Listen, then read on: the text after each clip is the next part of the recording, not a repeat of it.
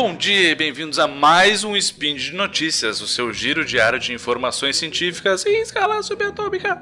Meu nome é Marcelo Rigoli, meu nome é Jujuba. Não, a Jujuba não está hoje aqui com a gente. Infelizmente a Jujuba não está bem, né? Manda energias positivas.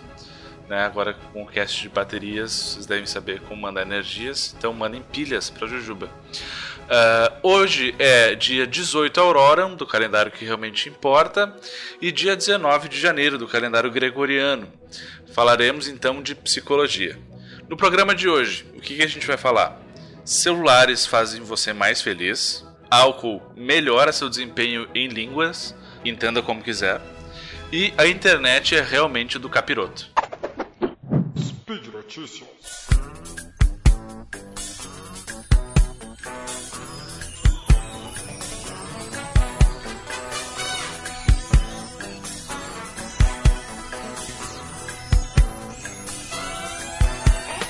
Nesse primeiro estudo, uh, o que, que os caras fizeram? Olha só que interessante. Ela foi feita por pesquisadores de Stanford, da Universidade de Stanford, e uh, foi publicado pela Social Science Research Network, que é uma iniciativa dentro da Elsevier.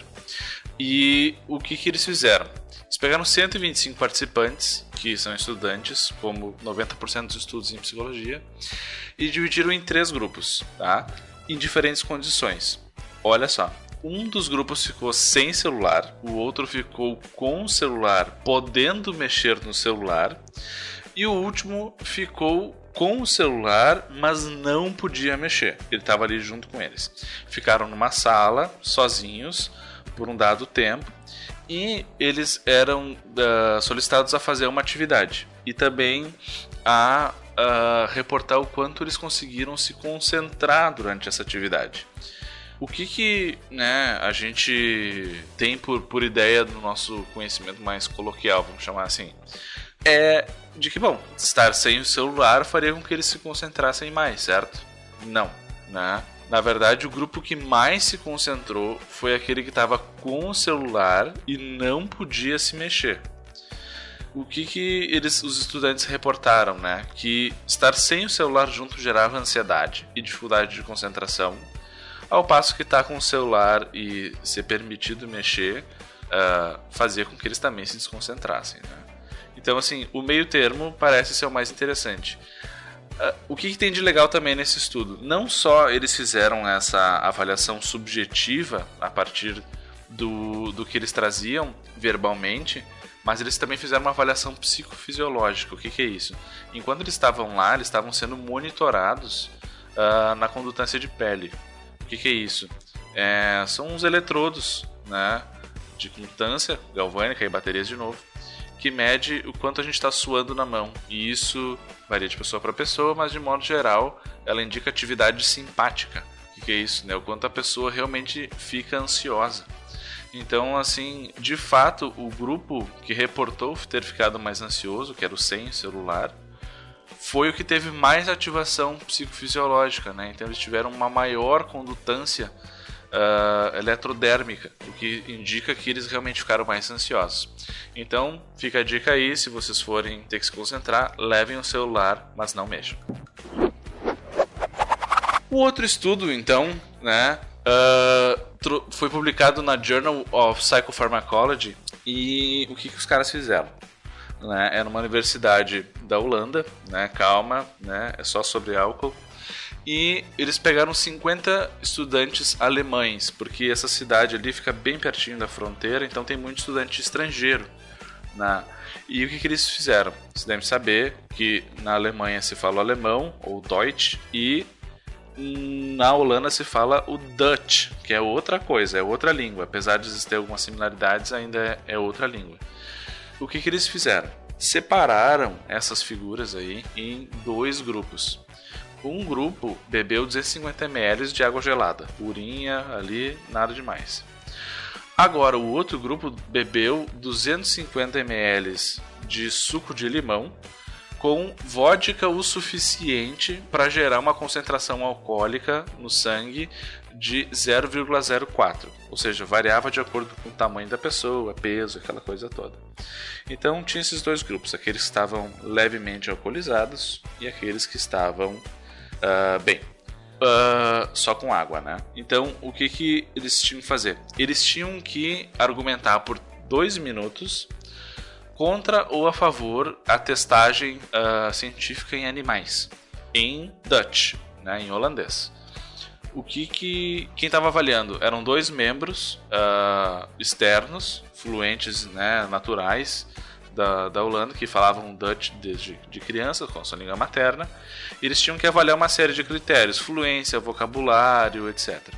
E eles não sabiam quem estava, quem tinha bebido o quê. Ou seja, não sabiam quem estava mais altinho e quem estava uh, sóbrio.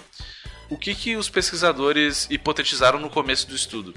que na verdade essa ideia assim de que beber ajuda a gente a, a se comunicar melhor, na verdade é só um, um assim, uma falácia que faça com que a gente avalie o nosso desempenho como melhor, mas na verdade o desempenho continua igual ou às vezes até pior. Só que não foi o que os resultados mostraram. Né? A maldita ciência não quer saber do que as pessoas acham, só quer os fatos. E aqui o que apareceu? que na verdade eles de fato tiveram um desempenho melhor e não perceberam melhora no próprio desempenho.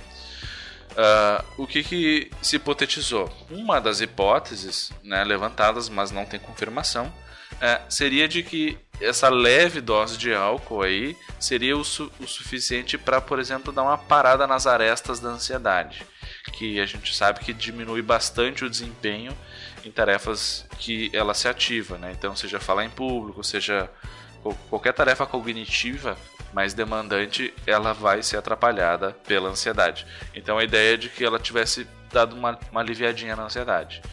Mas a gente não tem confirmação, esse estudo precisa ser replicado para a gente ter certeza. Então, assim, se vocês precisarem falar em outra língua, aquela dosezinha, mentira, não estou recomendando isso, mas é o que o estudo diz.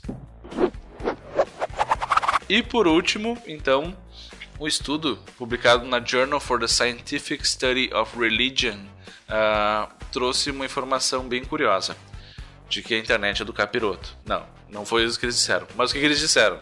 Disseram que, uh, baseado numa informação lá de banco de dados, ou seja, um estudo correlacional, né, eles não têm nenhuma informação de, de, de causa e consequência, né, ou seja, uma correlação.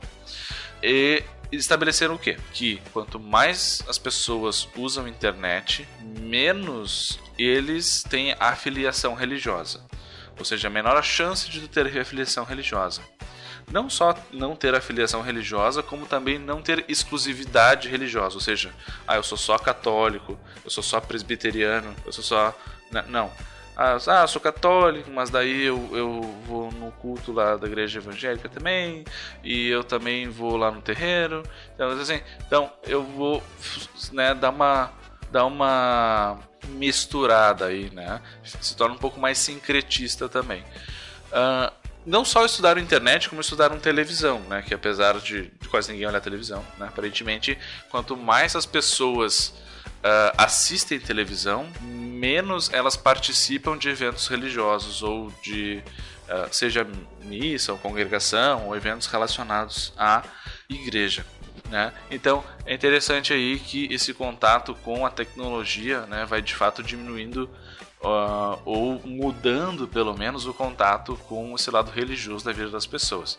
Ninguém ficou ateu a princípio, né? Assim, não, a ideia não é que as pessoas fiquem ateias vendo internet, vendo internet, né? Olha só, me senti um idoso agora.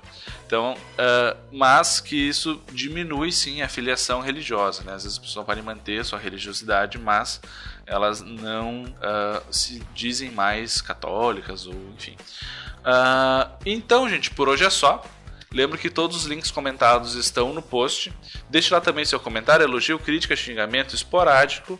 Lembro também, importantíssimo ainda, que esse podcast só é possível acontecer por conta do seu queridíssimo apoio no patronato do SciCast.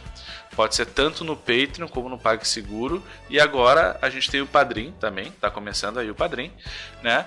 Um grande abraço internetico, alcoólico e celularico, talvez, para vocês e até amanhã.